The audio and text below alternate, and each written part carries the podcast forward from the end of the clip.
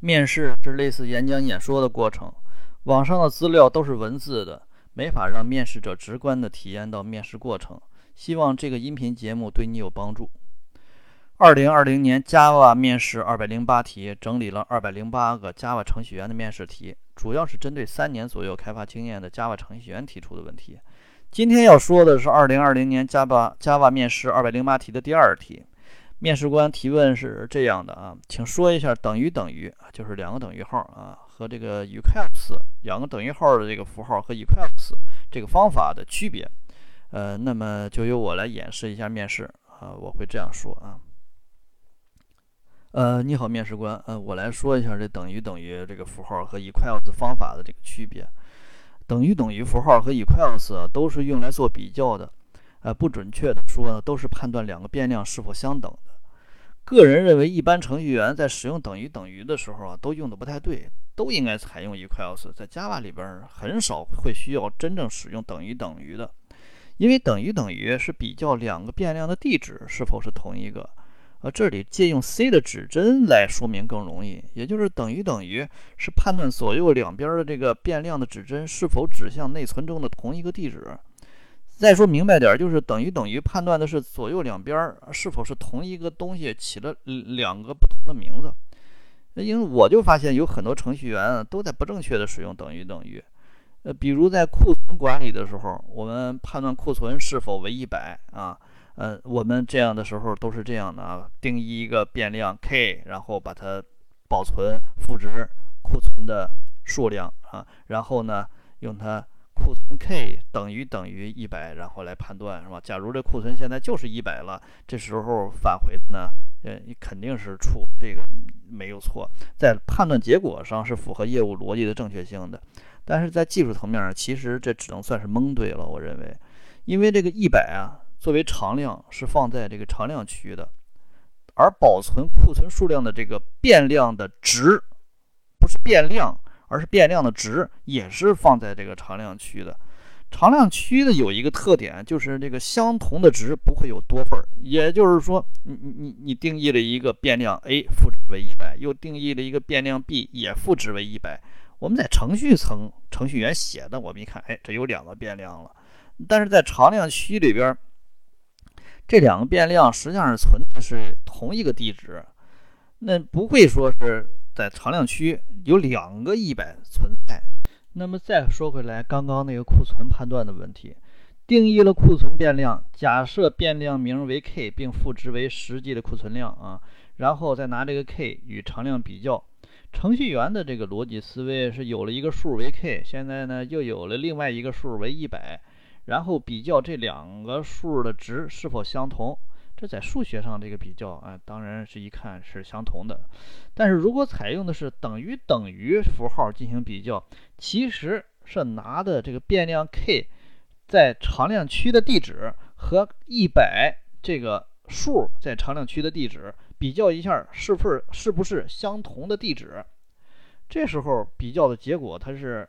对了，但是它实际上它这个思路。是逻辑上是不对的，他本来想做的是数学层面的比较，结果现在成了这个是计算机里边内存空间的这个比较了。那么类似类似这种情况呢，还有另外一种情况就可能会出现问题啊，就可能会出现真的 bug。呃，就是定义了一个整数对象 k 一，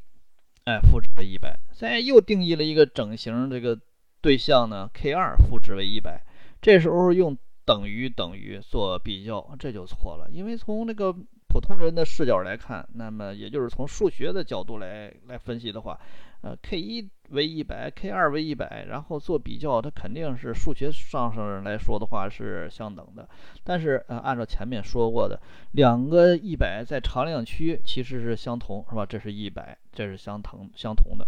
那但这时候又多了一个整形对象的封装啊。这一百的值确实是放在常量区是没错的，但是整形对象 k 一和 k 二定义出来之后，它可没有放到常量区。这时候用等于等于符号做比较的时候，比较的可不是值的地址是否相同，而是比较 k 一和 k 二。就是说，在计算机这个层面，在 Java 语言层面，它比较的是 k 一和 k 二的地址是否相同。这样的话就错了，因为 k 一和 k 二作为两个不同的对象，它的内存地址一定是不相同的。这时候就会返回的是 false，它们两个是不相同的。为了避免等于等于造成的这种问题啊，Java 在最基础的类 object 里定义了 equals 方法。任何类在实现的时候都继承自 object，这个咱们是知道的，也就可以重写 equals 方法，按照类的功能需要呢啊进行值比较的判断，而不是直接用等于等于做这个地址比较的判断。呃，我们看那个 integer 那个类啊，就是整形类。整形类的那个 equals 方法，就是将整形对象包装的那个整形值取出来，然后做等于等于比较。这就说最终比较，它一定在底层还都是使用等于等于，但是它比较它不是直接拿出来数拿出来东西就直接做等于等于，而是它把到最底层的整形取出来做底等于等于啊。呃，然后还有浮点数 float 对象。是将这个浮点数按照这个 IEEE 的那个规范啊，转型成整形，把这个浮点数转换为整形数、整数。具体的这个算法我其实不是特别了解，但是一定是一个浮点数最后只会计算得到一个唯一的整数值，因为浮点数占的内存是三十二位的，整形呢也是占内存三十二位。那么我们可以想象，把一个浮点数的内存空间直接当做整形读出来，那就一定是一个唯一的一个整数嘛。所以这个 float 的这个 equals 方法就是这样，把浮点数转换成唯一的整数值，然后再用等于等于比较两个整数的常量区地址是否相同。字符串的 equals 方法是顺序的从最后一个字符啊，把这个整个的字符串里边的每一个字符取出来。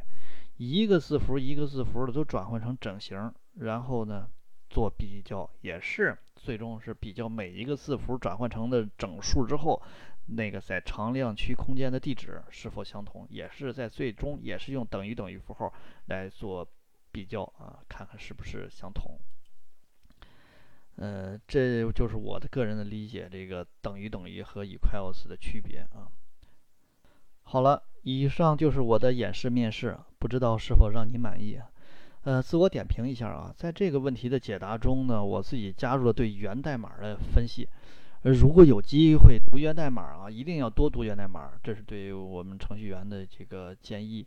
面试的时候啊，尽可能的从源代码层面做解释。还是那句话啊，逼格比较高，你把面试官砍晕了，你也就成功了。